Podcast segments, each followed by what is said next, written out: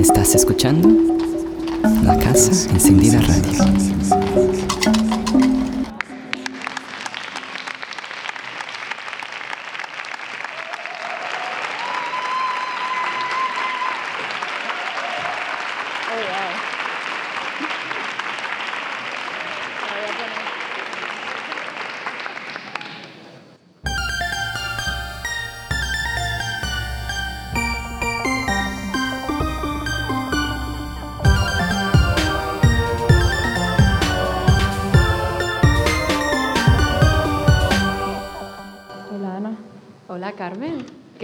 Estás? Ah, me voy a quitar esto. Quítate, se le empeña siempre en los cascos, Es quítatelos. me entusiasma la idea y luego no funciona. Nada, ¿qué tal? ¿Cómo estás?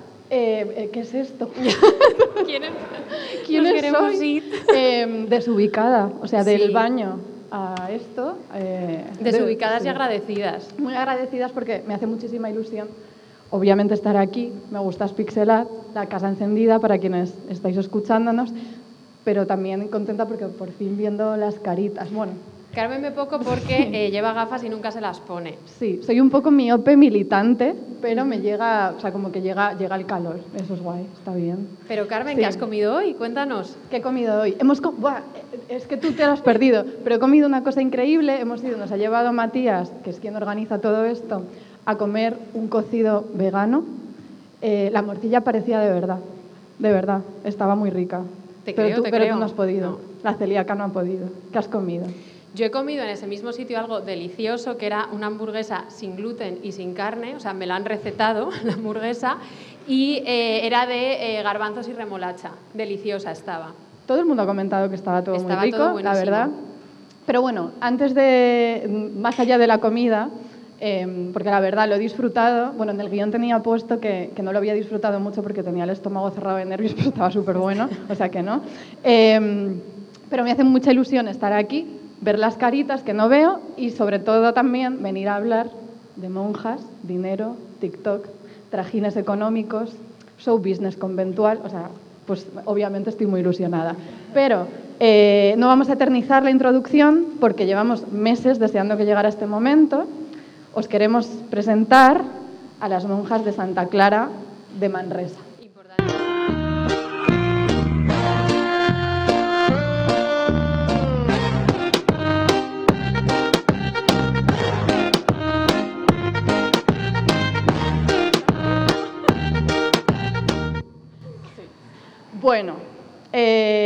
Majísimas, pero contexto. El fondo, el fondo, el fondo. El Esto. fondo. En el baño esto no pasa. Eh, el contexto de todo esto es, todo empieza en 2020, ¿vale? Las dominicas de, de Manresa deciden sumarse a un reto viral de TikTok, bailando, como habéis visto, con muchísimo desparpajo y mucha intención, eh, Savage Love de Jason Derulo. Tenemos De- grandes problemas para saber cómo se pronuncia Jason Derulo, pero así lo vamos a Sí, decir. da igual. Bueno, el objetivo que tenían ellas era instrumentalizar las redes sociales, obviamente, para recaudar fondos para su fundación, que es la Fundación Tutelar Santa Clara. ¿sí? Entonces, entre las monjas que participan aquí, que mm, las podéis ver otra vez, no, no las podéis ver otra vez. Sí, Sí, sí está eh, Sor Lucía Caram, que es bastante mediática ella. Intentamos hablar con Sor Lucía, o sea, esto, esto lo intentamos, pero tiene 200.000 seguidores en TikTok, Facebook, demás, y no... No hubo respuesta, No pudo nos dejó ser. en leído.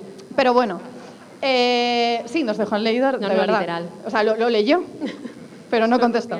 Pero bueno, Ana, te voy a hacer dos preguntas. Cuéntame. Las dos sabemos, eh, y a poquito que nos conozcáis, que nos hayáis escuchado vosotras también, em, que las coreografías no son lo nuestro, No.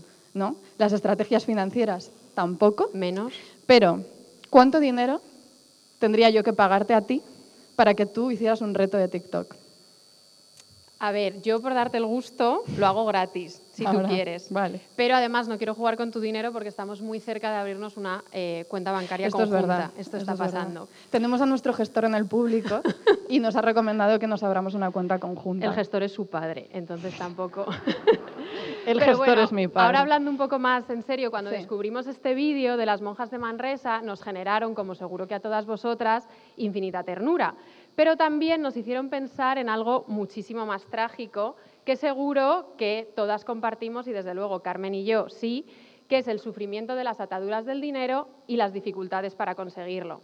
Y además eh, sabemos que hay muchas amigas, artistas talentosísimas en la sala, que tienen encarnado en la piel pues las dificultades para combinar la verdadera vocación, eh, la llamada, con la supervivencia económica. O sea que os interesa. Claro, entonces nosotras vimos a las monjas de Manresa y enseguida pensamos, no hay nada que te esté pasando a ti ahora que no le haya pasado a nadie hace más de 400 años. Pero Carmen, creo que podríamos hasta reformular nuestra frase icónica diciendo que cualquier cosa que te esté pasando a ti ahora ya le pasó a una monja hace más de 400. O sea, podemos ir reduciendo. A mí cambiar alguien por monja en general, cualquier frase me parece bien. Pero te cuento esto porque mientras yo tenía fresco el recuerdo de las monjas de Manresa, me topé con una revista. Por favor, muchísima atención al título de la revista.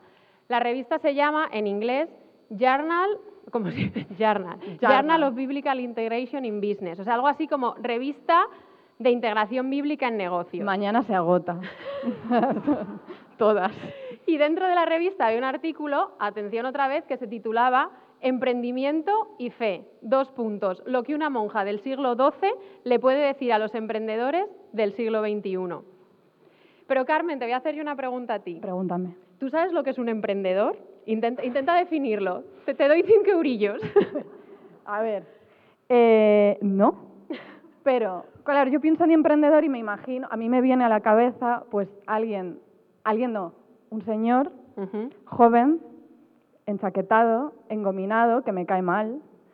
Pero yo creo que a partir de hoy, ahora, aquí todas, vamos, cada vez que escuchemos la palabra emprendedor, ya vamos a imaginarnos, vamos a dejar esa figura del joven enchaquetado, engominado, y vamos a imaginarnos a una monja espabiladísima, yo creo que eso es lo que va a pasar. No, una definición no tengo, pero eso. Yo te la explico. bueno, muy importante recordar, 11 de marzo del 2022, cada vez que oigáis la palabra emprendedor o emprendedora, ya podéis pensar en alguna de nuestras monjas favoritas.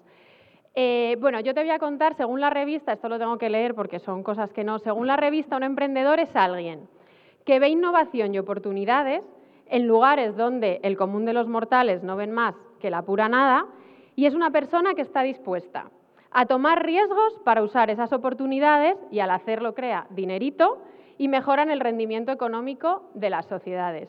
Ojo, que igual de pronto las hijas de Felipe somos un poco emprendedoras. El, gestor no va a estar de acuerdo en eso porque sabe que no. Que no. Saben que no. Pero bueno, ahora volviendo al artículo y lo que nos interesa es que según el artículo lo que postulaba era que la primera mujer emprendedora de Occidente fue Hildegarda von Bingen. alemán no, no hablamos, la vamos a llamar Hildegarda. Entonces, aunque el término nos horroriza, es cierto que Hildegarda se lo montó de maravilla para pasar de vivir con su mentora, que se llamaba Yuta, que vivía vida de anacoreta emparedada, para acabar yéndose de gira litúrgica por Europa.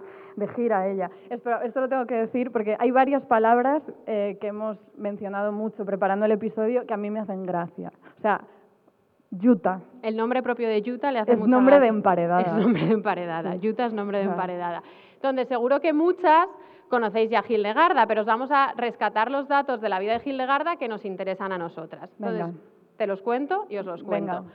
Hildegarda fue una auténtica celebrity en la Europa del siglo XII, que claro, entre cruzadas y cismas eclesiásticos no era nada fácil volverse una celebrity. Fue la primera mujer a la que el Papa le permite escribir libros teológicos y ella usó sus conexiones familiares y amistosas para conseguir dinero. Se, compró primero un convento, que era el convento de Ruppersberg. Genial. Y, luego el segundo convento, que es en el que se hizo famosa, que era el convento de Bingen. Y en este convento, las monjas de Hildegarda y ella misma empezaron a producir en masa copias de un tratado que se llamaba el Tratado de Esquivias. El tratado se empezó a exportar por toda Europa y circulaba en todos los ambientes eclesiásticos más destacados. Entonces, el tratado se escribió fechas, siempre fechas. Le gusta una fecha. Estas fechas son lejanísimas, en realidad no sabemos nada de todo esto, pero el tratado se escribió entre 1151 y 1152 y era una preciosura, súper ilustrado, describía 26 visiones de la propia Hildegarda. La verdad, muy bonito. A ver, este luego está ah, este, esta personita azul, que no sabemos si es la Santísima Trinidad. Es que venimos aquí y no tenemos ni idea, pero puede ser la Santísima Trinidad o también he leído algo de los círculos del eh, éxtasis. Lo averiguaremos. Nosotras al final todo Sí. lo averiguamos. Entonces, Hildegarda también escribió tratados científicos, cientos de cartas y lo que más nos cautiva es, es que Hildegarda se inventó un alfabeto latino modificado con palabras propias que usaba para comunicarse con sus monjas en exclusiva. Esto es preciosísimo, o sea, imaginaos esos mensajes cifraditos de celda en celda circulando, como tercero de la ESO, ¿no? O sea, Hildegarda TKM. sí, eso, como te lo...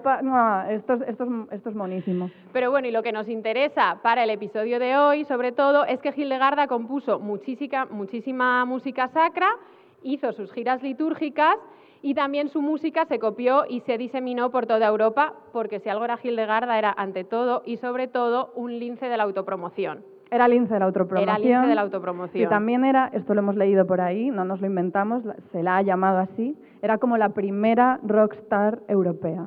Rockstar. Le encanta decir rockstar, lleva, Rockstar lleva dos también. días. Era una rockstar Hildegarda. Hildegarda. Pero bueno, el- la, la cosa también que hemos descubierto es que el legado de Hildegarda y de su música lo retomaron unas mujeres, un grupo que eran como las Spice Girls mm, del medievo, básicamente, que se llamaban las Hilde Girls. Hilde Girls. ¿Vale? Esto es a finales de los 90. Buscadlo, es verdad, ¿eh? Buscadlas, por favor. ¿Las conocéis?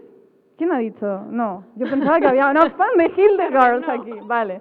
Bueno, pues, eh, pues tenéis que buscarlas porque ellas, eso, eh, hicieron, o sea, como com- compusieron un disco, eh, un álbum que se llamaba Electric Ordo Virtutum, ¿vale? Que era como una reinterpretación desde la electrónica de la música de Hildegarda. Bueno, hay muchísimas, muchísimas versiones eh, de la música de Hildegarda, pero para que os hagáis una idea os vamos a dejar pues, con su mayor hit. Que se llama como su hit. Espera. O Virga ac Diadema. Muy bien, importante saber, no hablamos latín, somos unas embusteras, Santa Teresa tampoco sabía latín, así que dentro... Si Santa Teresa no sabía nada. Pues, Nada.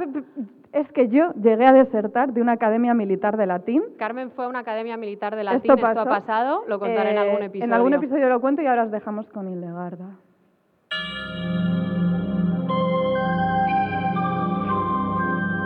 O virga ac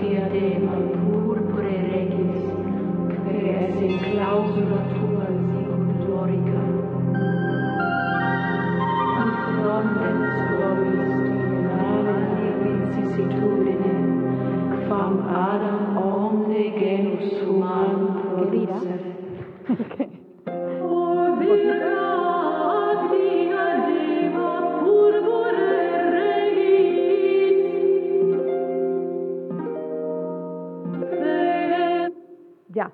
¿Qué dirá Hildegarda? ¿Qué dirá? Vale, no sé. Eh, en realidad la cosa que más me fascina a mí de Hildegarda, porque me interesa ahora, es que mm, esto, bueno, es que lo traduje así. Vale, ella es lo que yo llamo una florecilla tardía, ¿vale? Hildegarda, en realidad, empieza a lanzarse a toda esta vorágine promocional eh, de, de- de- de giras litúrgicas, de, mm, hacer música, también su proyecto editorial. Todo esto lo empieza cuando ella tiene 43 años. Vale, a mí esto me, me da como Da muchísimas muchísima esperanza, esperanzas. claro. Eh, digo, pues, o sea, todo por delante, todo por hacer. Y, y de nuevo también para, para nosotras nos ayuda la figura de la emprendedora, que ya sabemos que es monja, también puede ser una monja que empieza a hacer todo en su cuarentena. Hay tiempo, amigas. Entonces, Ana, otra pregunta. Le encanta preguntar a Carmen. A Yo ver. querría ser entrevistadora en realidad. Pero, Ana, ¿cuál crees? Pensando en la cuarentena, ¿sabes? Que todavía queda un tiempo, pero no tanto. Ya. No, no queda tanto. no queda tanto días. ya. ¿Cuál crees que sería tu talento más monetizable? Llevo pensando en esto porque yo sabía que me iba a ya. preguntar. Yo creo que charlar. Yo creo Sí. que hablar, ser lesbiana, lo... bueno, pero monetizar no. Ana es lesbiana. charlar. Lesbiana. Mamá, perdón, que está por aquí, charlar. Tu madre está sorprendidísima, Pino, ahora mismo. Pero bueno, sospechamos eh, que Hildegarda, como muchas de nuestras monjas más favoritas, tenía mucho de Conchita Piquer. Cuando Conchita Mm. Piquer decía eso de tengo mucha vocación, pero si no gano dinero, no me divierto. Pero la que sin duda tenía muchísimo de Conchita Piquer, ¿sabéis quién era? Es que lo sabéis. A ver, ¿alguien se aventura ¿De quién quiere hablar Ana? ¿De quién quiero hablar yo? de Santa Teresa. Se, se han oído vocecillas tímidas de Santa Teresa. Vale. Entonces, bueno, voy a dar un poquito la turra académica. Venga. Rápidamente. Hay un crítico Entra a la academia aquí. que me cae bastante simpático, no lo conozco, pero su libro me gustó, y él se llama Ricardo García Cárcel. Entonces, él siempre habla de Santa Teresa como una funambulista. Funambulista en el guion está en mayúsculas. Porque nos, es otra palabra que nos gusta. que nos apetece. Entonces, la pobre Santa Teresa siempre estaba en tierra de nadie y a sus monjas en Camino de Perfección, que es un libro delicioso, se les quejaba diciendo, y empieza aquí el momento un poco audiolibros de las hijas de Felipe. A sus monjas les decía, pensáis, hijas mías, que es menester poco para tratar con el mundo y vivir en el mundo y tratar negocios del mundo y hacerse, como he dicho, a la conversación del mundo y ser en lo interior extraños del mundo y enemigos del mundo y, en fin, no ser hombres sino ángeles. Es que no se puede. Entonces, Carmen, yo te voy a hacer una pregunta a ti. Venga. ¿A ti te pasa esto? ¿Tú te sientes una funambulista navegando entre la extrañeza del mundo y la conversación del mundo? Porque yo sé que tú eres muy de tu casa y tus cositas. Yo soy muy de mi casita, de mi celdita, de mi Eres pa' muy de dentro. tu Soy una gata melancólica, en realidad. Sí, un poquito sí, la verdad. Soy un poco... Otra monja de la que hemos hablado ya varias veces es eh, María de San José, la monja mexicana, que ella siempre, cuando tenía que lidiar con los quehaceres en general de la vida, del siglo, de todo, decía grandísima repugnancia. Grandísima repugnancia. y eso me pasa. Te pasa, Me ¿verdad? pasa. Bueno, Sí. parece que Carmen no sale de su casa, es mentira, está todo el día por ahí. Pero bueno, la queja de Santa Teresa se entiende si pensamos que ella se vio muy de golpe, de la noche, bueno, de la noche a la mañana no, pero muy de golpe, metidísima en los negocios del mundo. Entonces, de las grandísimas paradojas de la vida de nuestra queridísima Santa, la más favorita, la que más nos fascina, es su complicadísima relación con el dinero y con todos los tejemanejes económicos. Ana, tejemanejes, cada vez que practicábamos tejemanejes. todos los tejemanejes económicos que atravesaron su proyecto de reforma espiritual. Entonces, aunque ha aparecido ya en miles de episodios y tenemos unas oyentes aquí de cuerpo presente que retenéis absolutamente todo, os vamos, por si un mal día, mala memoria, os vamos a refrescar un poquito datos de Santa Teresa que seguro que ya sabéis, pero bueno, como nos ha- fechas, nombres propios, personas, microhistorias. Entonces, Santa Teresa abandonó un rico convento de carmelitas calzadas en Ávila, que se llamaba la, la Encarnación, en 1562 para emprender su propia reforma espiritual que debía basarse en un ideario de pobreza ermitaña, o sea, tipo Utah, la de Hildegarda, pues Sí. así, andaba así un poco. Pero claro, curiosamente, el inicio de esta reforma basada en la pobreza y en el desasimiento también inauguró, muy tristemente o no, eh, su entrada en los complejos engranajes económicos de la época, porque claro, para fundar y sostener los conventos hacía falta mm, Dinerito. gestionar mucho dinerito. Y claro, para Santa Teresa, y aquí empiezan las cositas, para Santa Teresa esa gestión del dinero era una losa pesadísima, no lo soportaba, pero también para ella, que era bastante vanidosa, como nosotras, eh, se convirtió enseguida en una marca de orgullosa distinción. Aquí vamos a hacer un alto en el camino. Hagamos el alto en el ¿Vale? camino. Sin preámbulo. Soy yo. Yo tengo una obsesión que creo que, que es que es razonable con que Ana, que está, eh, creo que no hay persona que ame más a Santa Teresa que Ana. eh, que- hay algo, ¿no? O sea, Según Carmen, somos dos gotas de agua. yo lo veo, o sea, ¿no lo veis? Un poco. O sea, podrían ser familia, no sé, como que hay algo que trasciende los siglos aquí, yo Quizás creo. como los oji- las cejas. Las, cejitas, los ojitos, un poco. Estaba guapísima en mi comunión. Estaba- esta- era La un verdad, angelote, fue- fue un la día verdad. Estupendo, fue un día estupendo. Mm, Yo creo que sí, que, que- que hay algo. Y también, claro, esto da- hablaba Ana de esta contradicción un poco de Santa Teresa entre, por un lado, em, pues la vida un poquito, que si ermitaña, la, el- ah, como el colchón en el suelo, tal, pero a la vez ser En un poquito... en un colchón en el suelo. Claro. Y es que es ella, o sea, tiene un colchón en el suelo en Providence, pero luego a la vez, pues la vanidad también. Está, está todo. Es que sois dos gotas de agua. Dos gotas de agua. Sí. Entonces, claro, me parezco en Santa Teresa en muchas cosas. En lo que no me parezco es que a Santa Teresa, sus éxtasis místicos ¿Puedo y sus revelaciones, lo puedes dejar, Vale. y sus revelaciones la convirtieron en una pequeña celebrity castellana. El término celebrity castellana nos lo hemos inventado Carmen y yo y nos encanta. Entonces, claro, era una celebrity castellana que todo el mundo quería tener cerca. Y ella te lo cuenta. Ella coge el libro de la vida y todo te lo cuenta y te dice que una señora que se llama Luisa de la Cerda dice, tuvo noticia de esta pecadorcilla, que lo ordenó el Señor así, que la dijesen bien de mí para otros bienes que de aquí se sucedieron. Pecadorcilla. Entonces, la consecuencia más directa de toda esta fama repentina fue que todas las mujeres nobles la empezaron a reclamar como amuleto o como paño de consolación para pasar todo tipo de malos tragos. Lo que hiciera falta. Todo lo que os imaginéis. La duquesa de Alba nace su nieto, Santa Teresa. Luisa de la Cerda, de la familia Mendoza, se queda viuda, está muy triste. Santa Teresa, seis meses a su palacio en Toledo. La prima de Luisa, la princesa de Éboli, 1573. ya basta. Es que ya basta, se queda viuda, Santa Teresa otra vez. Entonces, claro, a Santa Teresa esto le daba una pereza soberana, Hmm. pero claro, ya sabía que era parte de un networking financiero, dos, pa- dos palabras jamás. que nunca creí que diría. Nunca, nunca, real, nunca. Porque claro, luego son estas mismas mujeres nobles las que pagan los conventos. Entonces, claro, la pereza que le daba Santa Teresa todo este asunto de las señoras nobles, ella te lo cuenta con muchísima performance de humildad en el libro de la vida. Léenoslo, Carmen. Voy a leer. Lee. Dice Santa Teresa, en lo poco que se ha de tener el señorío y cómo, mientras es mayor, tiene más cuidados y trabajos, y un cuidado de tener la compostura conforme a su estado que no las deja vivir. Claro, está hablando de todas estas señoras diciendo, no es para tanto, sufren mucho. Comer sin tiempo ni concierto, porque ha de andar todo conforme al estado y no a las compliciones. Han de comer muchas veces los manjares más conformes a su estado que no a su gusto. Es así que todo aborrecí, de- no, es así que de todo aborrecí el desear ser señora. O sea, ella lo tiene clarísimo. Comer a deshora, comer cosas que no te gustan, grandísima repugnancia, las Esto- compliciones. Es un poco como cuando ves como un palacete y dices, luego limpia esto, ¿sabes? No lo quiero. O sea, Santa Teresa, no sé. Eres 100% señora ya. Sí. Pero bueno, Carmen, una pregu- otra pregunta que te voy a hacer facilísima de responder. ¿Qué es lo que a mí más me gusta de Santa Teresa?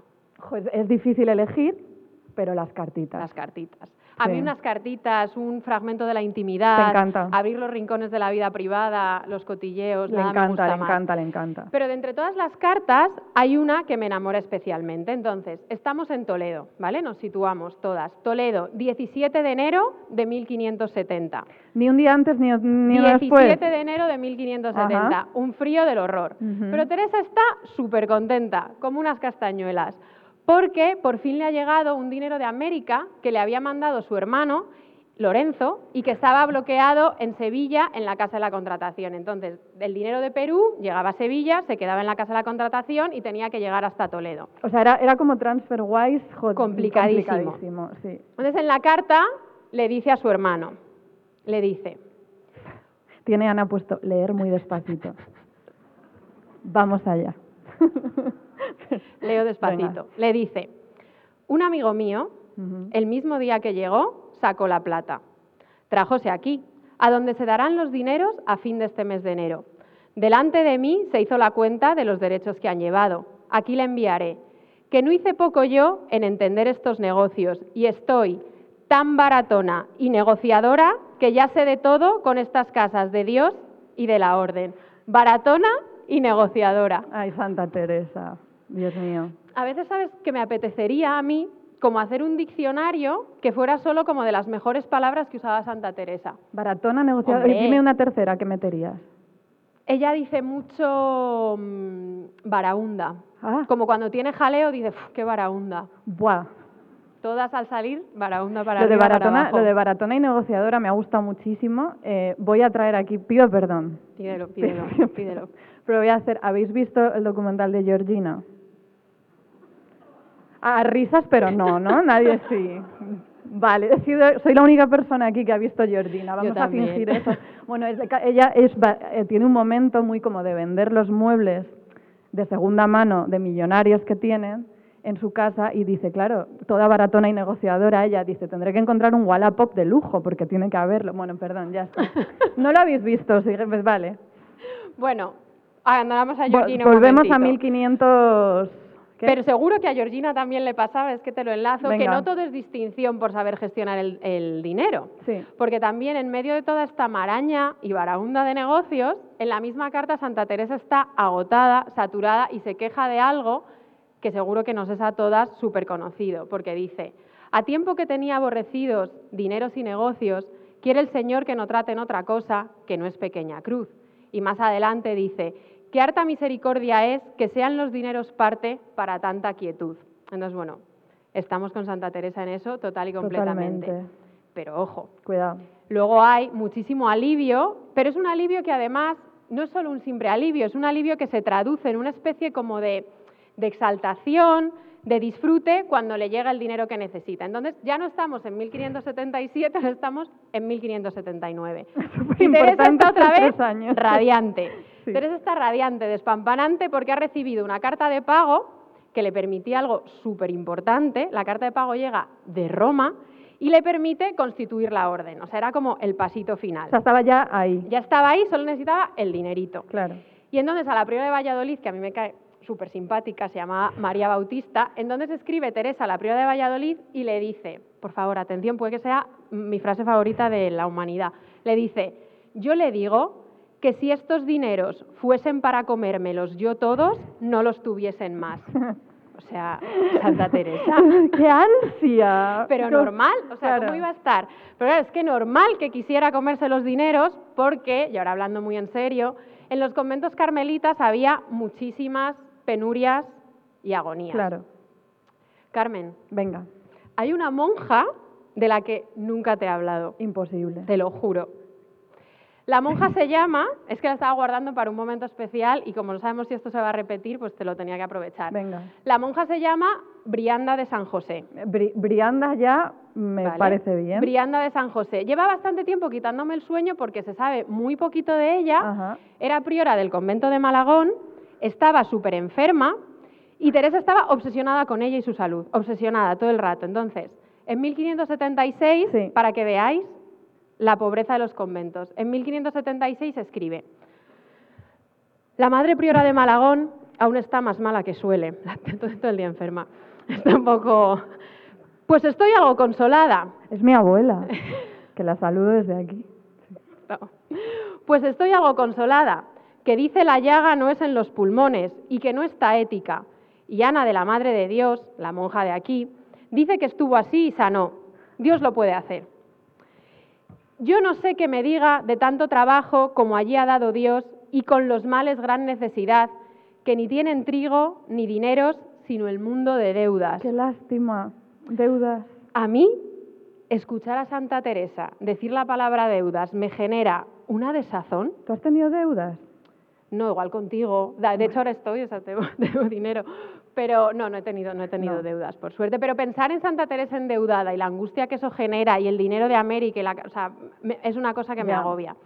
Pero bueno, no queríamos cerrar este apartadito de Santa Teresa, que tenemos muchas cosas de las que hablar, con este toque como triste y melancólico. Entonces, ojo, porque Santa Teresa ya absolutamente todo te lo rentabiliza, te lo capitaliza. Entonces, ese manejo del mundo de las deudas, de las hipotecas, de los censos, de los préstamos, coge Santa Teresa y lo utiliza para hablar de éxtasis, revelaciones y dones divinos.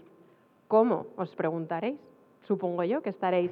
Pues eh, ella era listísima y entonces sabía que las monjas de sus conventos todas venían de la incipiente burguesía castellana, es decir, todas las monjas venían de familias de comerciantes que manejaban dinerito. Y Santa Teresa sabía que si utilizaba analogías con discursos económicos y con jerga mercantil, se volvía eso una comparación súper persuasiva para hablar de asuntos místicos que todas sabemos que son eh, bastante impenetrables. Lista. Listísima. Entonces ella, por ejemplo, dice, virtudes que Santa Teresa valora muchísimo, la humildad y la obediencia. Entonces lo compara con operaciones bancarias que son súper seguras, como juros perpetuos y renta que no falta. Cosas que a Santa Teresa no le gustaban que tuvieran sus monjas porque eran impredecibles, como los arrobamientos místicos. Eran impredecibles y pasajeros, y ella los compara a una cosa que se llamaban censos de alquitar, que eran básicamente unas hipotecas arriesgadísimas de las que no había que fiarse. O sea, esto me parece, esta Eh. operación que hace Santa Teresa, Es fuerte. Es que es, bueno, Es que es muy fuerte. alucinante. Antes de quitar esta, a mí me da pena quitar Nah, esta bueno, pero habrá imagen. que seguir. Pero antes de quitarla, te voy a hacer una pregunta sobre Santa Teresa, Venga. porque claro, nos estás contando todo esto de sus tejemanejes financieros, pero yo me pregunto si además de como de ojo de aguililla así para los dineros, ¿ella crees que tenía sentido del espectáculo? Sí. Sí, definitivamente sí. muchísimo. Pero alguna vez, ya hemos dicho obviamente que tenéis muchísimas cosas en común, yo sé que tú, como yo, el talento musical no lo tienes, No. no lo tenemos. Algún día, de hecho, haremos público... eh, O no. Lo haremos. En algún momento eso pasará. Un vídeo en el que Ana y yo, al poquísimo de conocernos, eh, cantamos a la pantoja en un karaoke. Y fue un momento de reconocimiento muy bonito de... Eres tan mala yo cantante escuché a como Carmen yo. y dije, es la única persona que conozco que canta peor que yo. Sí, o sea, sí, fue una cosa sorprendente. Eso, eso pasó. Entonces, claro, me pregunto si Santa Teresa, porque una vez me mandaste, recuerdo yo, una foto de un tamborcillo que había tocado Santa Teresa. O sea, nuestros intercambios de fotos son como así. De pronto una máquina expendedora de vírgenes, un tamborcillo de Santa Teresa, es lo que tenemos Mm. en la galería. ¿Ella tenía talento musical? Yo, en los conventos carmelitas la música era súper importante porque luego eh, la priora de Sevilla, María San José, escribió un libro delicioso también que se llama El libro de las recreaciones y pone mucho énfasis en la importancia de la música. Ya. Mi sospecha es que Santa Teresa no debía tener muchas dotes musicales porque nunca lo dice y con lo vanidosa que era, lo diría. seguro que lo No diría. lo va a decir. Hombre, ya claro. te lo diría. Lo diría, lo diría. ¿Por qué te pregunto yo por esto, por la música? Porque Pregúntame. nos vamos a despedir de esta foto que de verdad que me da mucha pena, pero ahora vámonos a Italia. Nos vamos a Italia. Ya no estamos, las fechas, que yo sé que a ti eso te interesa, ya no estamos en la Castilla del 16, sino que estamos en la Italia, concretamente en Bolonia, en el 17, ¿vale? Me voy a poner un poco peliculera porque de verdad esto parece una novela, pero es que sucedió de verdad. Dale, dale. Y estamos en Bolonia, 1640, ¿vale? En el convento de, ah, cuidado, que aquí entra... La hija de Felipe que habla italiano, venga, dale. Lo voy a hacer, ¿eh? Convento de Santa Cristina de la Fondaccia de. Bolonia. Ya está. Ya está. Vale. Bueno, ¿qué sucede? Aquí hay un trasfondo del que poco a poco os vamos a hablar que tiene muchísimo que ver con altercados eh, relacionados con la práctica musical en este convento de Santa Cristina. ¿Vale? Eh, 1640, pero partimos de 50 años ya, o sea, muchas décadas de tremendísimas batallitas entre las monjas del convento de Santa Cristina, el obispo y demás jerarquía eclesiástica, ¿vale? Pero bastante fuerte, de hecho. Bastante, Bastante fuerte. fuerte. Estaba el obispo muy, muy empeñado en prohibir la práctica musical en el convento. Pero Clásico hay un día, y aquí Ana, esto a ella le pesa porque no tengo el día exacto de 1640 en que esto sucede. No pasa nada. Pero es un día como otro cualquiera de 1640. Vale. ¿Qué sucede? Aparece el obispo junto con toda la Guardia Real y se presenta delante en las puertas de este convento. ¿sí? ¿Qué hacen las monjas? No salen a recibirlos, sino que ellas, eh, esto, es, esto es fuerte. Carmen lo cuenta como esto- si hubiera estado allí. Yo lo vi. Ellas suben corriendo a la azotea, cogen cascotes y baldosas, de verdad, y empiezan a arrojárselos a toda la Guardia Real. Esto pasó. ¿Qué sucede? Eh, de, de pronto toda la Guardia Real, el obispo, se tienen que retirar, atemorizados. se van, se van, se retiran realmente. Entonces las monjas entusiasmadas con esto se vienen arriba, suben corriendo al campanario y empiezan a, mm, a sonar las campanas. Por cierto que si no habéis escuchado nuestro episodio sobre monjas y fitness, tenéis que correr a escucharlo Era un porque gran ahí ejercicio tocar las hablamos campanas. de eso, como eh, el fitness era tocar las campanas. Pero en este momento no es fitness. En este momento lo que están haciendo es llamar a todo el pueblo a que acuda y una vez que está ahí la gente agolpada en la puerta del convento, porque son muy fans de, todo, de este convento que está lleno de divas que cantan y que se han hecho famosas en Bolonia y mucho más allá, empieza una monja a soltar un discurso enardecida en defensa de la práctica musical dentro del convento. Entonces empieza como a haber gritos dentro de, o sea, en, en toda esta masa. Es que yo estaba. Entonces esta, gente como, no, no, no, como, como ¿Qué gritos gritaban, de Carmen? larga vida a las monjas de Santa Cristina. Larga vida a las monjas de Santa Cristina. De verdad, de verdad, que esto lo decían eh, y amenazan con, in- con la insurrección. Y esto es lo más bonito de Pero todo. por favor, imaginad la escena, No, las no. monjas tirando cascotes, larga vida a Santa Cristina, tal. Y entonces hay un momento, esto es, esta es mi parte favorita, en que muchos niños que escuchaban a las monjas cantar a menudo, empiezan a amontonar piedras, cascotes y se los pasan a las monjas por los tornos, el, torne- el torno, para que no se queden sin munición. Esto me parece muy Es bonito. precioso. La verdad, de verdad juramos que nada de esto es inventado, porque sabéis que nos encanta un salseo barroco, pero todo, ante todo, Rigor. rigurosas. De verdad que esto, esto pasa. Y hay un testigo, que es el que cuenta todo esto, el que en realidad hace que yo me entere, que dice que si no se llegan a retirar eh, toda esta Guardia Real y el obispo, dice, el alboroto de aquel día habría terminado en masacre. Madre del cielo. Es fuerte. Bueno, hemos empezado por el final, porque quería como empezar así dramática. Tú yo. sí que tienes sentido el Y a espectáculo. mí me gusta el drama, me gusta el drama. Pero bueno, como hemos dicho, todo esto, o sea, este, este es como el punto álgido después de décadas y décadas de alboroto, de prohibiciones y de estrategias muy civilinas del obispo para prohibir la música y la fama cada vez mayor de las monjas. Pero ¿y tú? ¿Cómo, cómo te has Claro. enterado tú de todo esto? Claro. Hay un libro. Bueno, es que encima se ve tan grande aquí. Es que es enorme esto. Este- sí. Pensad que venimos del baño de Rhode Island, O sea, es que estos esto no- ordenadores que apenas funcionan. Es que no os hacéis una idea, esto es muy fuerte. Bueno, eh, el libro, hay un, hay un crítico del que yo también soy bastante fan, que se llama Craig Monson, que es el autor de estos dos libros y alguno más. Eh, en realidad es que hace muy poquito para hacernos feliz. A nosotras hace falta muy poquito. Muy O sea, poquito. un- a- esto ya, vemos estas portadas y pues Hombre, es felices. que- Eh, el libro de Divas en el convento es en el que él habla sobre todo de, de este convento de Bolonia. También tiene otro libro sobre, pues no sé, monjas traviesillas O sea, o algo behaving badly. Sí, algo así. Y obviamente a él le gusta como una cosa muy hijas de Felipe, que es darle como ese toque reinterpretación del pasado a través del presente, del presente a través del pasado, que es algo que nos gusta mucho. Pues este libro, que parece una portada de Vogue, en realidad está súper Documentado. documentado con eh, testimonios del momento. O sea que esto me- no me lo estoy inventando. De verdad que no. Que no, que no, Carmen, que te No, pero yo quería que... No, es que las portadas merecen la pena Vale. muchísimo. Vale, pero ¿quién está? Porque hemos, he hablado de monjas en general, pero ¿quién está en el centro de todo esto? Más eh, italiano. Dilo, dilo. Ella se llamaba Lucrezia Orsina Vizzana, ¿vale? Lucrezia Orsina Vizzana. También es importante repetir su nombre porque eh, cayó en el olvido un tiempo. Y aquí hemos venido y aquí nosotros. hemos Aquí venido, nada va a caer en el olvido. Pues esta era una monja del convento de Santa Cristina que componía, eh, o sea, fue, fue una gran compositora, esto es de verdad, sin saber yo nada de música, pero esto es así. Y en 1623 no solo compuso, sino que publicó, de hecho, eh, sus composiciones musicales en forma de motetes. Otra palabra que... Otra palabra que a Carmen le apetecía muchísimo decir. Motetes. ¿Qué son los motetes? Porque no sé si hay gente que sepa de música. Seguramente haya gente aquí o que nos escuche que sepa lo que son los motetes y mucho más cosas, mucho más que nosotras, pero básicamente por lo que he entendido son com- es como música que está formada sobre algunas palabras de las escrituras. En plan zarza. Y componen una... No, no sé, pregunto. Supongo, Vale, supongo. vale. Y como juegos de ecos también a través de esas palabras, bueno, cosas que se me escapan, la Vale. verdad.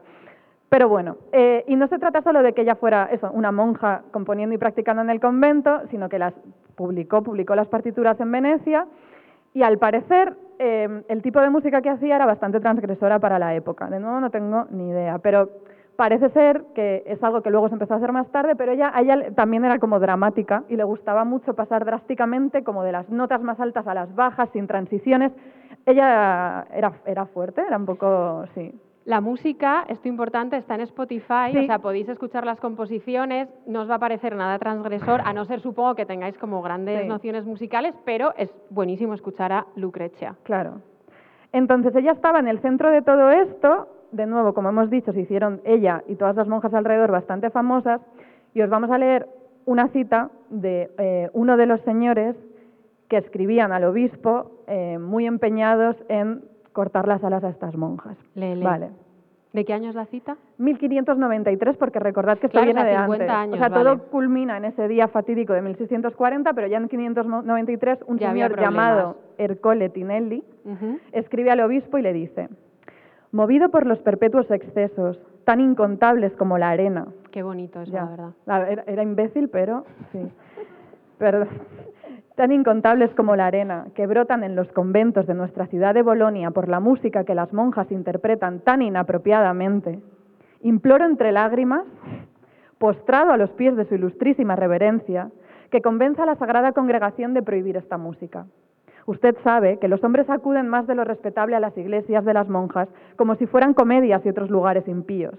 Como confesor de muchos conventos, bien sé que hay tanta disputa y contienda entre ellos por sus rivalidades musicales que en ocasiones se arañarían las carnes unas a otras si pudieran. Yo detesto a este hombre porque ya está creando como esta fantasía masculina de enemistad y rivalidad femenina de se arañan como no, seguro que se llevaban.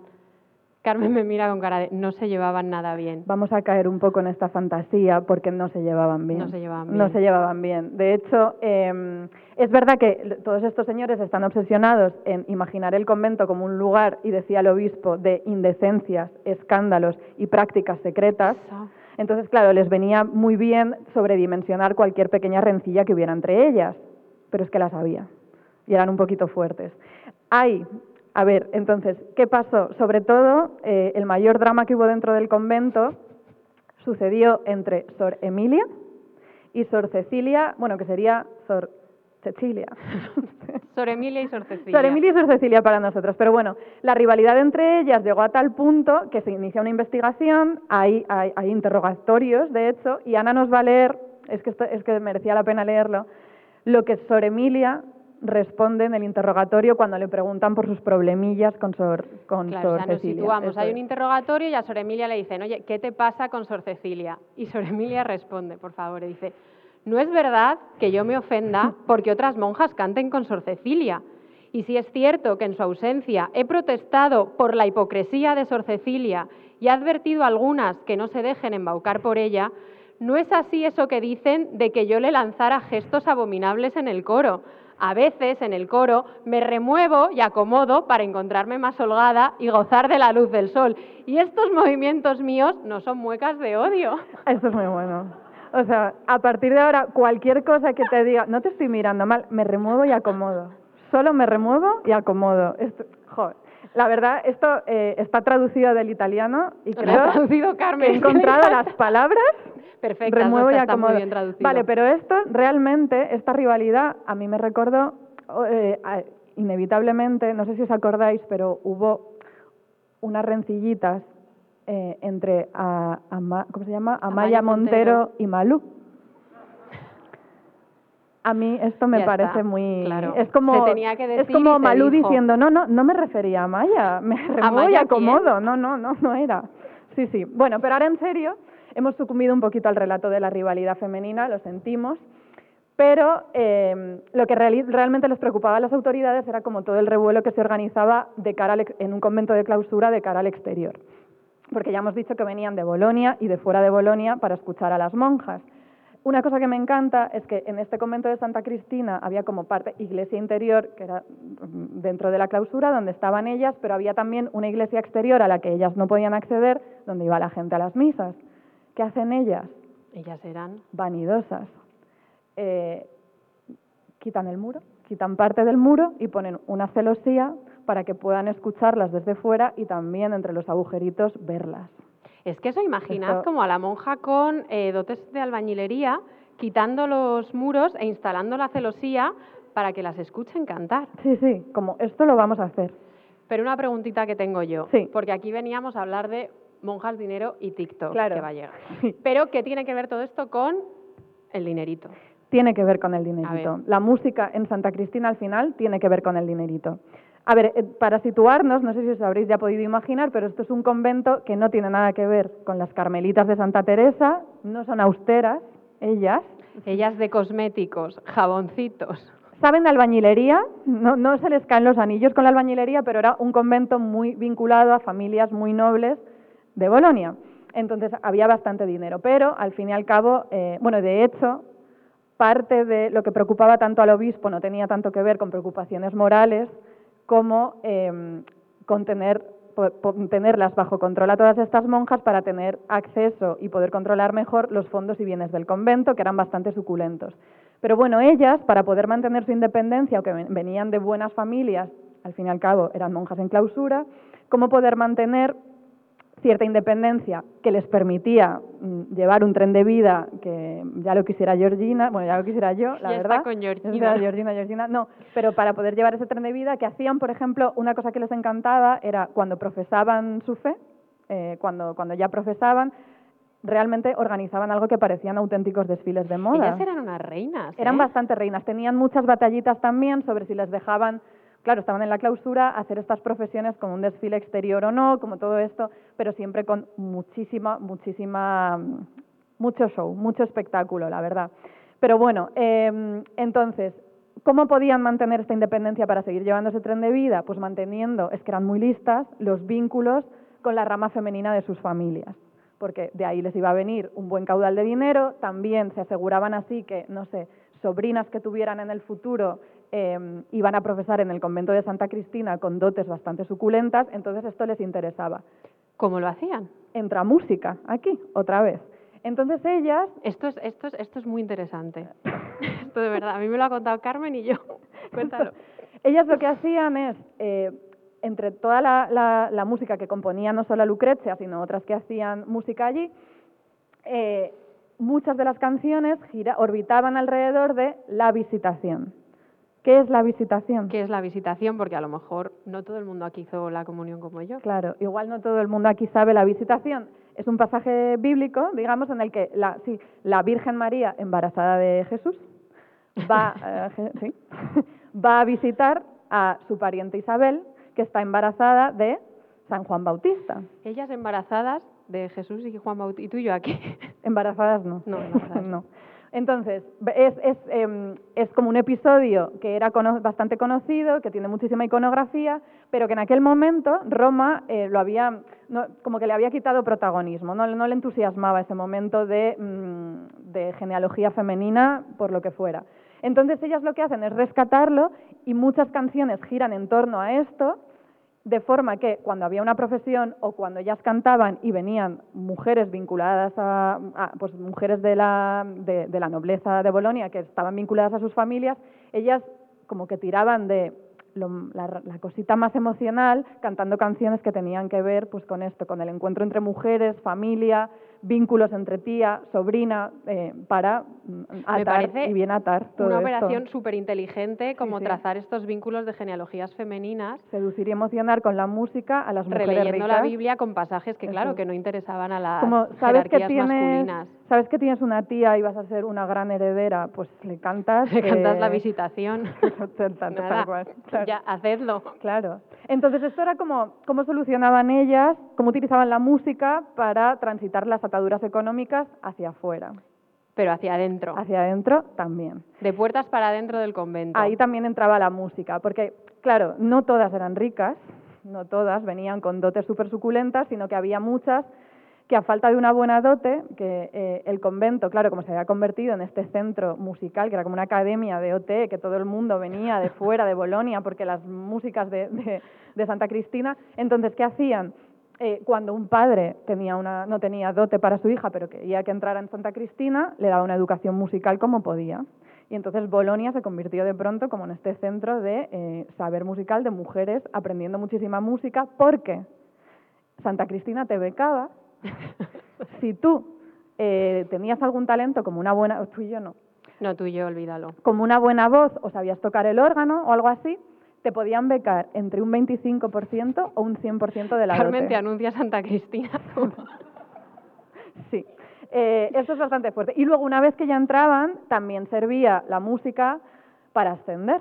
Es decir, sí, claro, Carmen y yo fregando suelos en Santa Cristina. nos habríamos quedado sin Hasta uñas el fin de nuestros días. en Santa Cristina, pero si tenías un mínimo de talento, pues podías pasar de ser eh, de las Sí. más humildes al cuerpo gobernante, solo con eso. Es- a ver, es bastante bonito como que el talento musical Sí, sí. les permitiera como llegar a ser como prioras o Sí, archiveras o estar en el torno en vez de estar ahí La verdad, en la cocina. Me La encanta. verdad, sí. Pues esa es la historia de Bolonia que culminó en drama. Sí. A ver, es que como dices tú, que estábamos hablándolo antes, es verdad que es un ambiente que se intuye, se percibe bastante animado y divertido, pero también bastante estresante y competitivo. A mí me estresa, sí. Sí, sí, sí. A mí me estresa también. Pero vamos a volver al presente. Claro, porque no, nosotras estamos aquí para hablar del barroco, pero siempre con el presente en el horizonte. Perdón. fondo. El fondo tenía que haber estado. El fondo es de Hildegarda, pero Ah, claro. Esto es, esto es, esto es del hay una manuscrito. página web que podéis entrar y te lo hace un caleidoscopio. Sí. De hecho, de verdad. Pero era muy difícil de poner. o sea, no- ¿Veis cómo nos conformamos con poquísimo? Es que esto nos hizo mucha ilusión. Pensamos, ponemos el caleidoscopio aquí y luego dijimos, se van a marear. Eh, no, no lo hemos puesto, pero ahí está. No, pero para volver al presente, que en realidad hemos partido del presente con Y las monjas claro, de claro. Manresa, quiero hablar de este libro. Millennial Nuns. Sí. Este libro, que se llama Monjas Millennial, Reflexiones en torno a llevar una vida espiritual en un mundo de redes sociales, se publicó el año pasado eh, y lo publicaron las hijas de San Pablo, que es una congregación religiosa de las Paulinas que las con- se conocen también y se definen ellas mismas como, de verdad, las monjas mediáticas. Eh, ¿Por qué? Ellas mismas te lo explican en este libro, que ellas describen como una especie de guía espiritual, pues para ayudarte a conju- conjugar la vida millennial con los rigores, los rigores de la clausura, si hace falta. Entonces, ah, que por cierto, esto es, esto es verdad, o sea, nos Mm. consta que tenemos unas cuantas oyentes desde la clausura y de verdad no- nos encantaría Sí, sí, sí, de- saber, qué cómo, opinan de esto. cómo lo conjugan ellas. Mm. Pero léenos, Ana, Bueno, nos va a leer una cita eh, de cómo cuentan ellas mismas cómo es un día cualquiera de eh, las hijas de San Pablo Millennials. de una monja millennial. Dicen, en un día cualquiera encontrarás a nuestras hashtag monja millennial. Todo el rato hashtag. Sí. usando las más novedosas formas de tecnología para promover nuestra misión, ya sea chequeando la hora de su próxima reunión en sus smartphones, abriendo libros paulinos en su Kindle, asegurándose de que la capilla está bien surtida de iPads con los que recibir a nuestros clientes o creando una bella imagen y un mensaje para postear en Instagram. Verás al final, dicen, que las hashtag monjas millennial son humanas y comparten los mismos desafíos que todas las millennials. Es que Somos. Sí, sí, esto es así. Eh, ellas insisten mucho en su misión evangelizadora, sí. Pero también, no- obviamente en esta cita que ha leído Ana, llama muchísimo la atención el lenguaje empresarial que lo impregna todo. O sea, hablan de chequear reuniones de los clientes, de verdad utilizan la palabra clientes. Eh, y entonces, y precisamente uno de los, como de los negocios más suculentos de las, de las hijas de San Pablo tiene que ver con la música, porque llevan décadas eh, componiendo música, haciendo muchísimos directos y también vendiendo álbums. Entonces, que les han ido bastante bien. Las hashtag monjas millennial, eh, ellas defienden su entrega a la canción pues como una especie de comunión con el Espíritu Santo, como una forma de acompasar los corazones, dicen, con la cadencia de Dios. Pero detrás de todo esto también viene, una vez más, eh, un desasosiego económico un poquito innegable. Y escucha, dicen, es fácil albergar ansiedad sobre cómo otros nos ven y responden a nosotras. Es inevitable calcular si el retorno que obtenemos vale el esfuerzo que ponemos en comunicar al mundo. Y es que es duro cantar con amor sin buscar un reembolso de vuelta. Es que claro, yo lo entiendo. Es duro cantar al amor sin buscar un reembolso de vuelta. En fin, pues toda esta retórica financiera hilvana el funambulismo.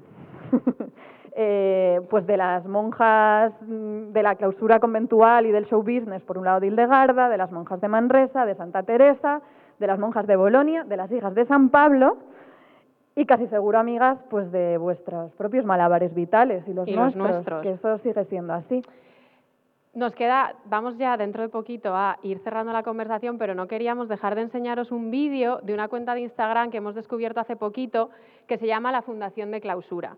Hace poco, hace unos días, eh, subieron un vídeo eh, como, como tratando de reclamar una nueva mirada a los conventos de clausura que están en, en una situación de carestía bastante inmensa y os lo queríamos enseñar porque es un vídeo que nos suscita muchísima ternura, es una miradita a la clausura y además en el vídeo hemos aprendido que un tercio de los conventos del mundo está en España. Eso es Entonces, fuerte. os dejamos con el vídeo un ratito.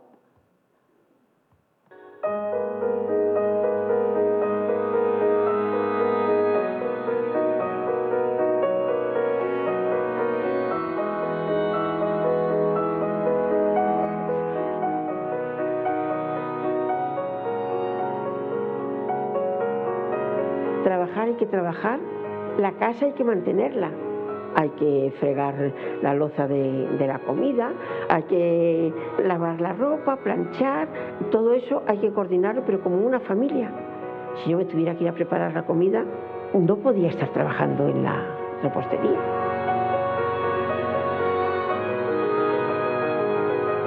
Gastos, gas, luz, agua. Esta casa es inmensa de grande. Trabajamos para mm, alimentarnos, para sostener estos conventos como el nuestro, que es de 1256, desde el siglo XIII. Estamos en el XXI. Si hay humedades, si hay que arreglar el tejado,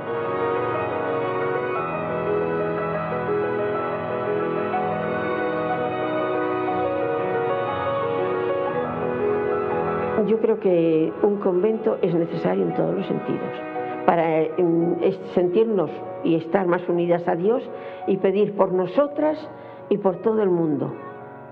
Cuando nos dicen, ¿y por qué no tienen tiempo para...? Si le quitamos la oración, estamos tocando el violón porque es para lo que hemos venido. Si no tenemos el espíritu un poco abierto a algo más que comer, dormir y trabajar, ¿qué fin tiene una vida así? Que no tienes otros, otras aspiraciones más que lo material.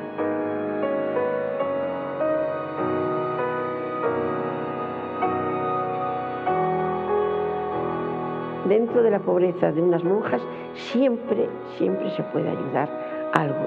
Que si tenemos, damos. Y si no tenemos, como dijo el Señor, cuando no se tenga, acudir a la mesa del Señor. Pedimos y el Señor nunca nos ha fallado. Nunca. Bueno, esto- no, no venimos, no venimos a recaudar, ¿eh? Son majísimas. el vídeo nos interesaba. Sí. Pero a ver, Bueno, este vídeo... A ver, viene, viene, viene un momento un poco fuerte. Este vídeo siempre nos deja a Carmen y a mí, porque lo hemos visto 150 veces, eh, con un toque un poquito melancólico. Entonces Mm. queríamos probar, sin ser nosotras mucho de eso, a interactuar con vosotras un momento, porque, Nos ponemos juguetonas, vamos a jugar. Venga. como sabéis muchas, seguro de las que estáis aquí, hay cierto revuelo en Twitter y en las redes desde que Rosalía ha hecho su decálogo de las motomamis. Conocéis, ¿no? El decálogo. Entonces, las monjas también tienen sus decálogos y sus eslóganes. Entonces, vamos a jugar a que os vamos a leer un eslogan y tenéis que decidir si es monja o motomami, ¿vale? ¿Os parece? Lo estamos haciendo. Lo estamos haciendo. Empieza Venga. tú. Vale. Una. ¿mm? Nunca se jubila. ¿Monja o motomami? motomami? Muy bien, jo, qué ojo, Muy tío. bien. Una monja, pero yo creo que una motomami tampoco. Una, una mm, no necesita, la necesitan. Monja o motomami. Es que os lo sabéis. Ah. Venga, lee otro. Una motomami. Joder. Joder, Carmen. Tía. Nada, era motomami. Cuida a otras motomamis. Pero las monjas Pero también. las monjas también, obviamente. Vale, son verdaderas cuando viven del trabajo de sus propias manos. Pero, atención, A una. Pues ya lo has dicho. bueno, A un- o sea, las peores para hacer esto. A una mm, no le importa mancharse las manos. motoma. Pero bueno, andan ahí, ahí, ¿eh? Ahí lo Bueno, decimos. vale, nosotros tenéis muy aprendidito lo que es monja y motomami, ¿eh? Bien, vale. Bueno, ahora que ya hemos sido eh, vuestras repipis favoritas, esperamos, eh, nos morimos de ganas de hablar con dos personas maravillosas. Ah, mira, los tengo aquí localizados, David y Damián. Sí.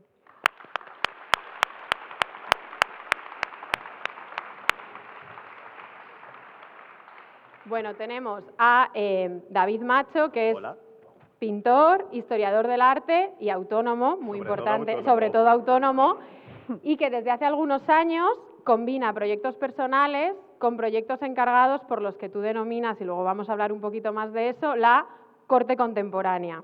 Sí. Luego hablamos de eso. Ahora hablamos de eso. Vamos a presentar también a Damián María Montes, que nos hace ¿qué también tal? mucha ilusión que esté aquí, que es, bueno, él lo es todo, o sea, todo lo hace. Es sacerdote misionero redentorista, Sí. ¿verdad?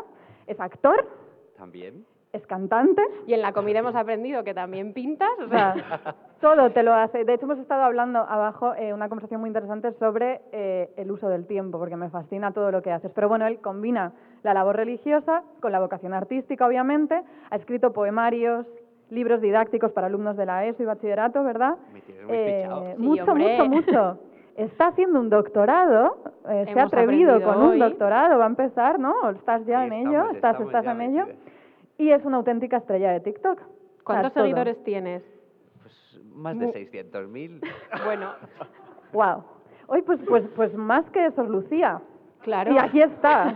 O sea, Y no nos la dejan leído. Vale, eh, bueno, tenemos que confesar que hemos repasado tu TikTok de arriba abajo y, y nos ha encantado que en alguno de tus vídeos explicas cómo ganan dinero los monjes. De esto también vamos a hablar después, los sacerdotes. Pero bueno, eh, Ana, Queríamos vamos empezar a empezar. haciéndoos una pregunta a los dos porque hemos hablado mucho, bueno, nos habéis escuchado, dinero, vida religiosa, las ataduras económicas y queríamos saber si como Santa Teresa os sentís vosotros dos un poco baratonas y negociadoras en algunos momentos. Yo como artista eh, necesitas serlo. O sea, Baratona y negociadora. eh, si no lo eres, eh, te come el mundo. O sea, y, y siguiendo eh, el speech de Rosalía, eh, Dios nos libre del dinero, Claro, pero millonaria, fama y chicken teriyaki. claro. O sea, te diría que sí. O sea, necesitas Ya. para... Claro, como decía Santa Teresa, hace falta, qué lástima es que haga falta tanto dinero para encontrar la Como quietud. Santa Teresa, tú el dinero te lo comes. O sea, Me es como encanta, me lo das, me me, lo como. Claro, claro.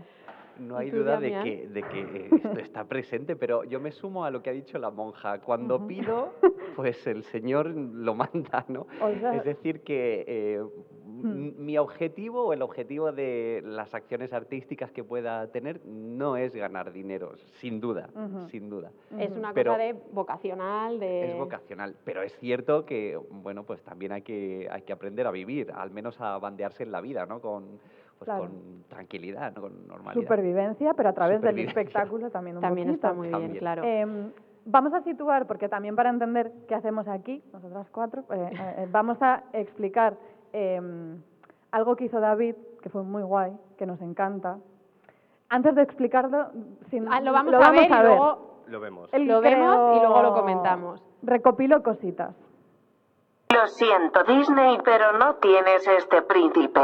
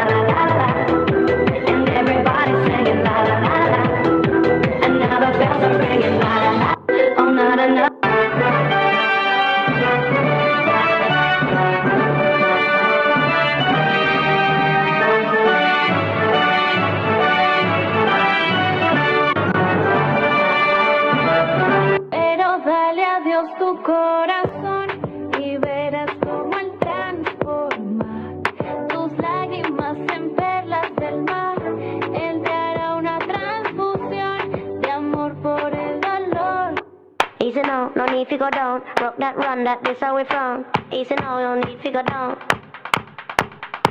Easy no, no need to go down. Rock that run, that this how we from. No te hagas la boba que tú no eres don. Por ahí se dice que soy un Hijo de Dios, y te invito a que tú también lo seas.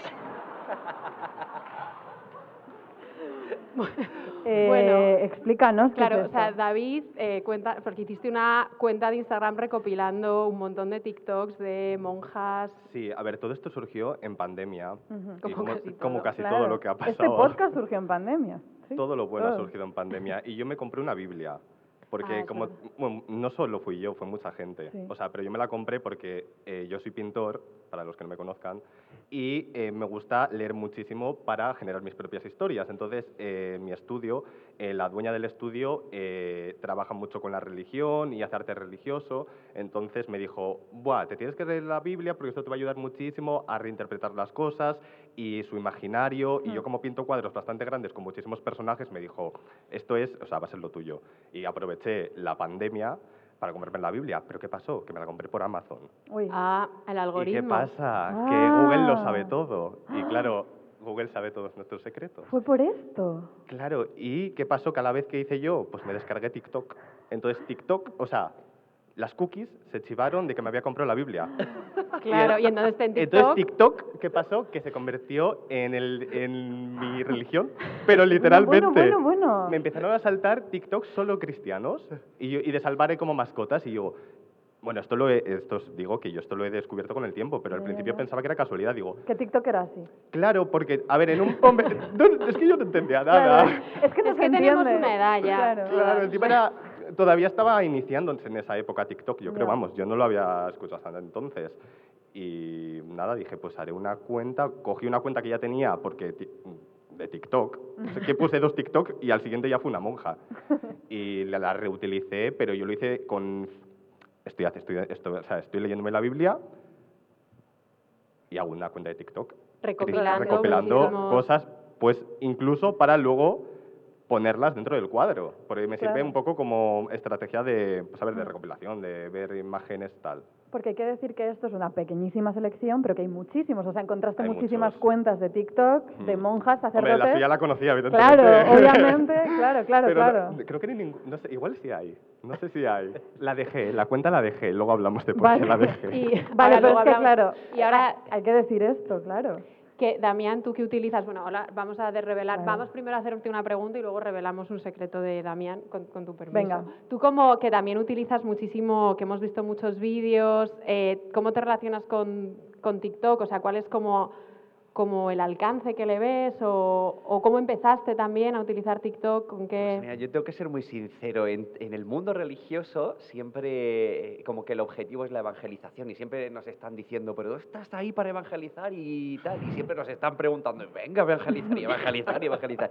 Y es cierto que está de fondo, ¿no? Pero también digo, a veces estoy pues porque estoy, porque me apetece Claro. porque estoy disfrutando, no sé, porque... Disfrutas. Eh, pues sí, pues Claro. disfruto, lo paso bien, eh, tanto eh, creando vídeos como, eh, cuan- como viendo vídeos, ¿no? O sea que Claro. también evangelización, pues también, pero... Sí, si surge Si Pues cae también.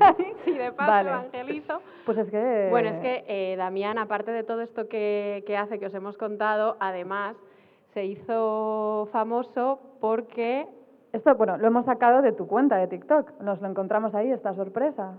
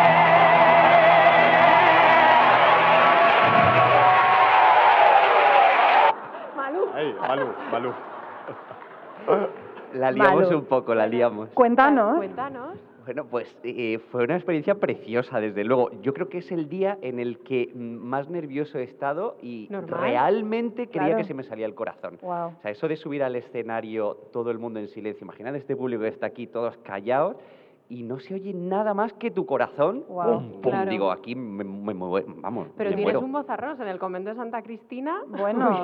Claro. No No No necesitaba la dote, ¿no? Claro, entraba no, directo. al estrellato, no, no, claro.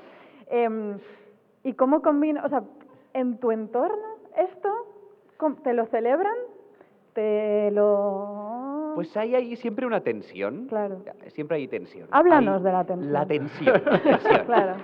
La tensión, que es interesante, la tensión entre la gente que lo celebra, que son muchos, claro. y la, tensi- la tensión en- con la gente que, que- que se escandaliza. Pero es que no se escandaliza por esto, se escandaliza por todo. Claro. Entonces, con esa gente, pues mi diálogo es, hola, ¿qué tal? Bienvenido. Ya. bueno, pues está, está bien eso. Em, ¿Tú tienes dotes musicales, David? Yo ostras, nada. claro, ¿cómo no hemos A preguntado ver, yo eso? tengo las manos bonitas y estudio Claro. francés. No, no, pero no, yo solo plástico. Bueno, podemos hablar de lo plástico, es que os he contado, ¿os acordáis? eh? Sí, Hay una sí, persona sí. que nos- está escuchando ahora mismo. Uy, sí, Ellas lo saben, ellos no lo saben.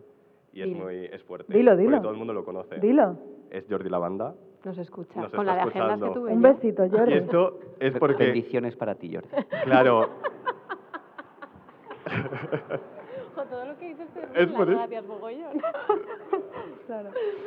Es por lo- no, estamos hablando de, bueno, los dotes, ¿no? Las manos, o sea, para mí las manos son muy importantes. Yo tengo muchísimo miedo de, por ejemplo, hacerme un esguince, Ya. eh, cortarme, incluso con, cortando un tomate. Y Normal. claro, Jordi Lavanda, por eso lo hemos, o sea, Mm. lo he citado anteriormente, se, se aseguró las manos. Y claro, esta cosa de asegurarte las partes del cuerpo. Para por el dinerito. Por como el siempre. dinerito, claro, es que al final todo va de... todo Pero yo quería em, volver hablando un poco de esto de, porque he, he visto que hemos desviado la conversación y podríamos estar horas hablando, pero quería que nos contaras un poco más y que la gente se enterara de qué sucedió con la Claro. cuenta de TikTok, o sea, qué te pasó. Vale.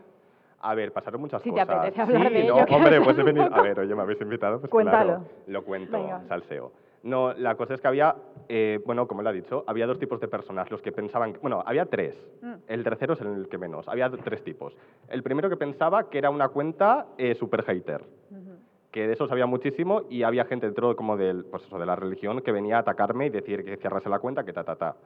Luego estaban los que me, me adoraban y decían, ¡buah, lo que estás haciendo es una labor increíble, recopilar! Que había unas partes, y luego está el que no soy ni tan bueno ni tan malo. Lo único que estoy haciendo es pasando una pandemia lo mejor posible y he hecho una cuenta que era la realidad y a la vez me estoy leyendo la, la Biblia para hacer un cuadro precioso y chulísimo. Precioso. Y era Claro, esa, la tercera. Esto me acuerdo que cuando, cuando Matías, Mm. eh, eh, ah, mira, está allí Matías, que cuando Matías nos, eh, bueno, nos comentó la idea de charlar con vosotros y nos habló de tu Instagram, es verdad que él comentó una cosa que es como la amenaza de la acumulación, es decir, la idea de que un único vídeo de TikTok aislado o una única cuenta no supone una amenaza, pero en el momento en el que tú lo recopilas hay una Mm. especie como de... eh, Se de genera tensión. claro, Se claro. ve, es Se como... percibe como algo paródico solo por la acumulación. Sí. Ya. Sí, posiblemente. Y bueno, lo que pasó también fue es que Chisquia, que es también otra, inf- es otra influencer, que la conoce seguro. Hablar y de todo el es mundo... Porque Porque- habláis porque como... no todo el mundo sabe quién que es es una monja de la pureza de María y estuvimos hablando hace dos días, o sea que estamos Sí. ahí haciendo negocios. Dinero, dinerito. Claro. Claro, claro. No se lo tomó muy bien. Chisquia Ya. se lo tomó mal. O sea, hombre, se tomó muy mal. Pues O ya sea, tienes, que, tienes que mediar. Tienes que mediar, pues soy una persona majísima, Claro. joder, que es muy bajo, que solo hago cuadros, y te soy autónomo. Soy Oye, autónomo. pues es difícil ofender a Siskia, ¿eh? Pues- ya, ya, pues es que, a ver, lo que pasó es que yo vi la amenaza en TikTok. Es decir, yo no me enteré por Instagram, me enteré por, o sea, en TikTok vi que hacía un vídeo diciendo que había una cuenta que se estaba riendo de ella. O sea, Y yo, él- no él puede llegó ser. a hacer un vídeo Llegó a hacer un vídeo y yo lo vale. vi, claro, Vale. encima en plena pandemia, a la noche, yo viendo esto y luego me meto en... eh, claro, Vale. ella tiene un séquito de gente que la sigue. Vale. O sea, yo también la seguía, bueno, la sigo siguiendo en Vale. Y el séquito empezó a meterse conmigo y yo en plan, "Pff, menos Vale. mal que soy medio anónimo, que nadie sabe quién soy. Pero es en eso". curiosísimo que ella misma ya haga uso de TikTok y luego eso de como que, que Claro. el hecho de que tú recopiles TikToks de aquí y Mm. allá resulte hasta cierto punto Ya, igual si no estás dentro como... Bueno, es que a todo esto yo vengo de una familia ultra religiosa, bueno, ultra, no sé, religiosa. No, mi madre era catequista, Ajá. mi madre va has tres veces a misa. Yo aquí mismo llevo a San Judas Tadeo. una estampita. Eh, mi nos, madre... la, nos la ha sacado en el camerino. La he sacado, existe, Sí. es verdad. También tengo Sí. el santo, o sea, yo pinto en un estudio y tengo el santo de San Judas Tadeo que se me ha partido un brazo y le Mm. pego todo. Asegúralo. Que, ah, para los que no sepan, San Judas Tadeo es el santo de las causas imposibles. Ujú. Y mi madre me lo regaló para que me fuese bien en el trabajo y para que fuese un Y te está yendo muy Me bien. está yendo genial. está que yendo no de vamos a contar maravilla. lo que os he contado porque es secreto en el No falta, pero tenemos pero información fuerte, Es sí. fuerte, es fuerte. Y Una... Ah, sí, perdón. No, no, te iba a preguntar porque, claro, eh, bueno, yo estoy obsesionada con Santa Teresa desde hace muchos años y ¿Quién quería no? saber ya de pura curiosidad si tienes como alguna santa o santo predilecto. Santa Teresa también. También. Ah. Es que, claro, es que no hay quien se Soy un resista. apasionado de la mística. Bueno, diría Santa Teresa y San Juan de Y la San Cruz. Juan. O sea, es que a San Juan se le ese- olvida más. Esa pareja es apasionante. También es apasionado de la mística. eh, no hemos dicho que el doctorado que está haciendo tiene que ver con la mística en el teatro de Lorca. De Federico O sea, García que- Lorca. Que, la mística, obviamente. Pero yo te iba a preguntar relacionado con lo de TikTok. Creo, juraría que en tu perfil no hay ningún vídeo recopilado de Me Damián. parece rarísimo. A mí también, pero creo que no. Ya. Me he salvado. Eh, Te has salvado. ¿Cómo te- Les he pero, dices antes. salvado, pero ¿cómo te hubieras sentido tú, por ejemplo, si aquí en la recopilación hubiera aparecido en esa acumulación un vídeo tuyo? ¿Cómo lo habrías vivido? Nada, yo Nada. lo habría vivido bien. Bien. Qué bien. Tengo un buen chubasquero y normalmente mm, recibo súper bien la crítica o incluso, no sé, cuando alguien eh, utiliza algún vídeo mío o se ríe incluso de alguna cosa que hago, no. Claro. No, o sea, no lo recibo mal, desde luego. ¿Y tú tienes más o menos localizado, porque esto nada, pero alguna vez sí que nos han, bueno, nada que ver con tus 600.000 seguidores, pero del podcast una pregunta que yo nunca me había planteado, pero que nos hacen es como, ¿sabéis qué gente os escucha? Y es Mm. verdad como que lo puedes mirar como en, en estadísticas, Mm. eh, y la mayoría son como mujeres de entre 30 y 40, en nuestro caso, aunque cada vez hay más gente joven, lo cual me alegra. Entonces, ¿tú sabes más o menos como cuál es como el tipo de público que te sigue en TikTok, o sea, hacia quién llega como lo que haces, tus mensajes? Sí, en TikTok no se puede saber la edad, pero es mm, orientativa la edad que te marca Instagram. En Instagram es 50% aproximadamente Ajá. chicas y chicos y la edad es entre mm, 18 y 24. Vale, sea, gente súper jovencita. Claro, TikTok. Gente Claro, súper, claro. súper jovencita, sí. Yo no sé cómo vamos de tiempo. Ayuda. no, no sé. ¿Tú ves? Soy miope. No, yo no, creo que vamos bien. Creo que vamos bien. Son las... Ah, ah, mira, vale. vale, nos quedan- Pues quedan como había- 10 minutos y queríamos... pens- o sea, habíamos pensado si antes de mostrar una cosa que enseñaremos al La final... traca final. Eh, ¿Se puede hacer, Matías, si la gente tiene preguntas que las hagan? Sí. Tenemos vale. 10 minutitos por si queréis Vale. preguntar algo a nosotros cuatro, a Damián, a David, a Lo que nosotros. queráis. Lo que queráis. Bueno, lo que queráis tampoco. Lo que queráis. tampoco, o sea, Eh, ¿Quién? ¿Cómo? ah, mira, ya tiene el Ah, vale, pues, pues venga, venga. Si no, alguna amiga que nos salve y pregunte Venga, algo. una amiga. No hay preguntas, todo lo saben Ah, ya. mira. Tú Venga, rezas a. Judas Tadeo y se levanta una mano seguro. Sí, sí, sí, sí. Ha sido eso. Mira, ¿has visto? que yo no me quiero ir de aquí sin saber por qué dejaste de seguirle en TikTok. Es que ¿Cómo? Tú, no, tú no has comentado antes que le seguías en TikTok a él. Ah. Ah, no, nunca le he dejado de seguir. Joder, pues yo ya me he inventado. Pues así la... Ya nos imaginábamos aquí un beef tremendo. Un drama y no lo sabíamos. En plan, no. los hemos traído para Ah, digo, ¿qué reconciliarse. pasó? Eh, como No, era, No. e- era cuando estaba hablando de Chisquia. A Pero no la, no la dejé de seguir en ningún momento. Nada Ah, más vale. que no sé si me bloqueó, no lo sé. No lo quiero recordar. No lo Es quiero- esto- posible. claro, esto hay que hablar que es hace dos años. O sea, Claro, hace ha dos pasado ya un años ha la pasado pandemia. muchas cosas. Eh, eh, pero lo que creo que lo que sí que ha dicho es que no está incluido, pero en realidad esto lo he dicho yo, a lo mejor me estoy equivocando, en esa recopilación Claro. que él hizo en ese Mm. Que no hay ningún vídeo de Damián, pero a lo mejor me estoy columpiando y sí lo hay. Yo tampoco me acuerdo. Bueno, hace dos años de Dos esto. años, sí, no sí, lo sí, sé. sí. Igual sí. no. Em, Puede ser. puede Sí. ser, puede ser. Venga, que pregunte a alguien más, Jolín.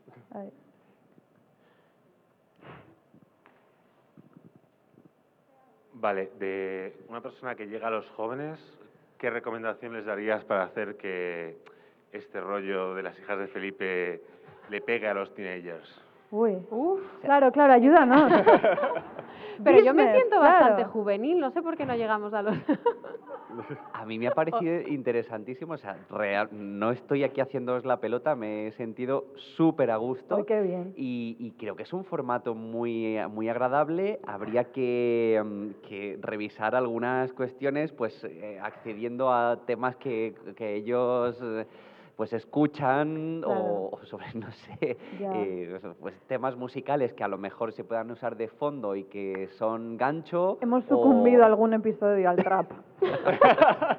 y ni por esas. No, en realidad sí, cada vez hay más gente joven Bueno, que nos tampoco... escucha. Creo que también hay un problema, bueno, no lo sé, hablo Mira, ya el tema testimonial, el tema del mal y el tema del sexo Uy, son, sí, claro, es son que de eso no los intereses que más preguntan en TikTok. ¿A ti te preguntan mucho por eso? Sobre esas dos cosas, el demonio y el, ¿El- sexo. en serio son ¿El las- demonio y el demonio? Sí, sí, sí. sí. Ah, por guau. el demonio me parece Sí, una el cosa... demonio, los-? Los, exorcismos, el demonio, el mal, todo eso interesa. Ah, Tenemos podemos hacer un episodio epi- de exorcismo. Bueno, tenemos episodio endemoniadas. No se oye, Carmen, ese fatal, episodio. en realidad no, no, no se en realidad oye. no. Joder, que me parece increíble Sí, que sí, te sí, pregunten justo por esas dos cosas, sí. Y, Esto es y- digno y de de nuevo gente como entre 19 y 24 años preocupados por el demonio. Sí, y el sexo, no te olvides. No, el sexo lo doy por preocupación transversal, pero sí. Em, Creo que había... ¿Había otra? ¿O no? Era él. Sí, Ah, allí, mira, allí sí. hay otra también. Mira, Andrea. Pues que tú, lo, tú ves. Claro. Buenas. Hola. Me gustaría preguntaros, em, o sea, ¿cuál sería vuestro sueño, eh, ambición em, para llevar el barroco a un nuevo nivel o ambición evangelizadora? O sea, en plan, de, mi sueño sería, no sé, como un musical. O sea, ¿Tenéis algún tipo de fantasía de llevar a un siguiente nivel Yo esto? sí, yo tengo una fantasía, pero... Lo sí, tienes es- clarísimo. es casi una utopía. Yo tengo ganas de hacer un parque temático religioso. Bueno. Pero espera. Pero no lo hay, Pero seguro. no, no, no. Además se, va- se llamaría, Ah. se llamaría Holy. Land. ¿Cómo, cómo? Holy Land. Holy Es que Land. Holy Land. hecho, Damián. Claro. Y además eh, eh, la entrada sería el Edén, ¿no? Entonces tú llegas y te puedes comprar una manzana, pero de estas de caramelo. ¿Eh? Por favor, algún emprendedor en la Sí. sala que le quiera financiar. Damián, eres el emprendedor. Sí, sí. Solo necesito, ¿cómo era? Dineros, ¿no? Claro, el Claro, dinerito. dinerito. Esa cosita. Igual esto sirve de llamada y de pronto en dos años tenemos parque temático religioso. Sí, a nosotras, como molaría ya hacemos muchísimo. bastante para que el barroco llegue a muchos lados. O sea, Sí, creo, sí. creo que ya hacemos Imagínate entrar en el infierno. Buah. Ya. O en el Jo. cielo. Claro. Sería fantástico.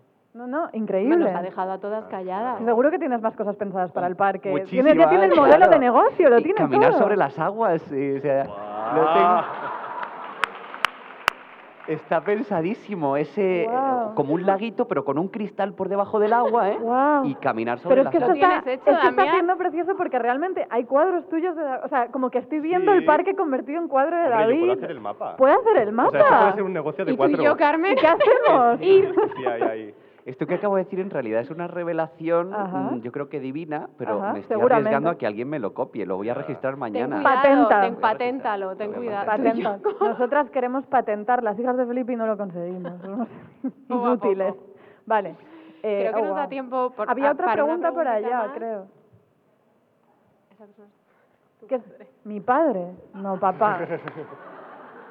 Papá, me preguntas en casa. Eh, sí, em, mi amiga es que se ha quedado preocupada por si hubo represalias contra las monjas de Santa Cristina. Ah. Eh, hubo represa bueno, las persiguieron muchísimo durante décadas.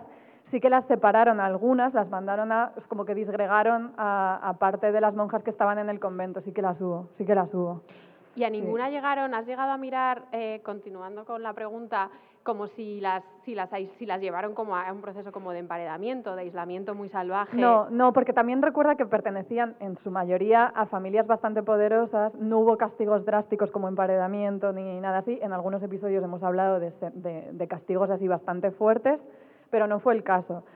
Las, las separaron. Las separaron. Eh, las separaron, pero en realidad sigo- siguió habiendo durante muchos años en Santa Cristina bastante tradición musical. Bueno, menos mal. Bueno, la Hay que hacer una excursión a. Bolonia, todas, para ver el convento de Santa Cristina que sigue allí y es precioso, por lo que he visto. Carmen estuvo allí Estuve ayer. allí, Sí, sí. Em, Hoy hay un sacerdote, ¿para cuándo una monja? Mira. Pues, pues es que eh, Sor Lucía no contestó, papá, como bien sabes. Eh, Pero Sor Lucía nos leyó. Sor Lucía, Sor Lucía nos leyó y también, bueno, y ahora veréis por qué, eh, intentamos hablar con las carmelitas de Valladolid. Conseguimos el número de teléfono, les escribimos por WhatsApp, nos dejaron en leído. En azul, con lo que duele azul. eso, ¿eh?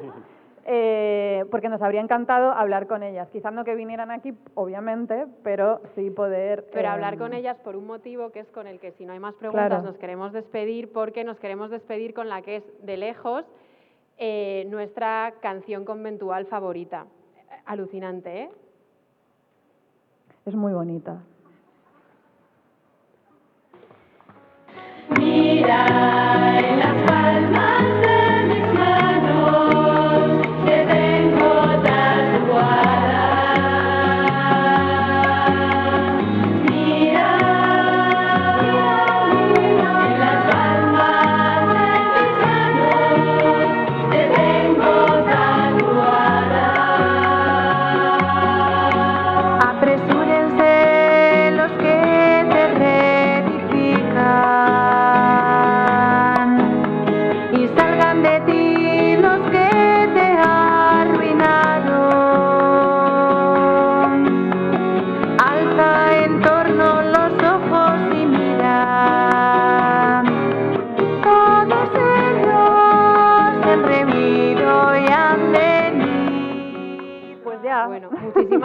gracias a todas.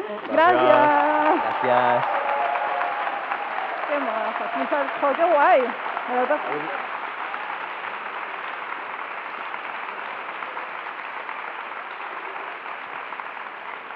Una cosa importantísima, que con, con la emoción de no estar en el baño de Rhode Island se nos ha olvidado, pero ahora, eh, ahora nos vamos a ir, pero nadie, que nadie se vaya muy lejos, porque a las nueve hay una cosa increíble que tenemos muchas ganas de ver y vamos a venir después. eh, es, mm, se llama Amadora Llama, Beza, es una coreografía que tiene muchísima, muy, muy, muy buena pinta que nos entusiasma, que nos va está inspirada entusiasmar. en la transverberación de Santa Teresa y tiene una pinta deliciosa, como todo. No, en serio, quedaos a verlo porque quedan entradas, es a las 9 y nosotras vamos a estar aquí. Tiene una pinta maravillosa. Así y ahora que- sí, muchísimas gracias Muchas a todas. gracias. Hasta luego. Vamos a por la cerveza. Vamos a por la cerveza. Bueno, pues ya está. Joder.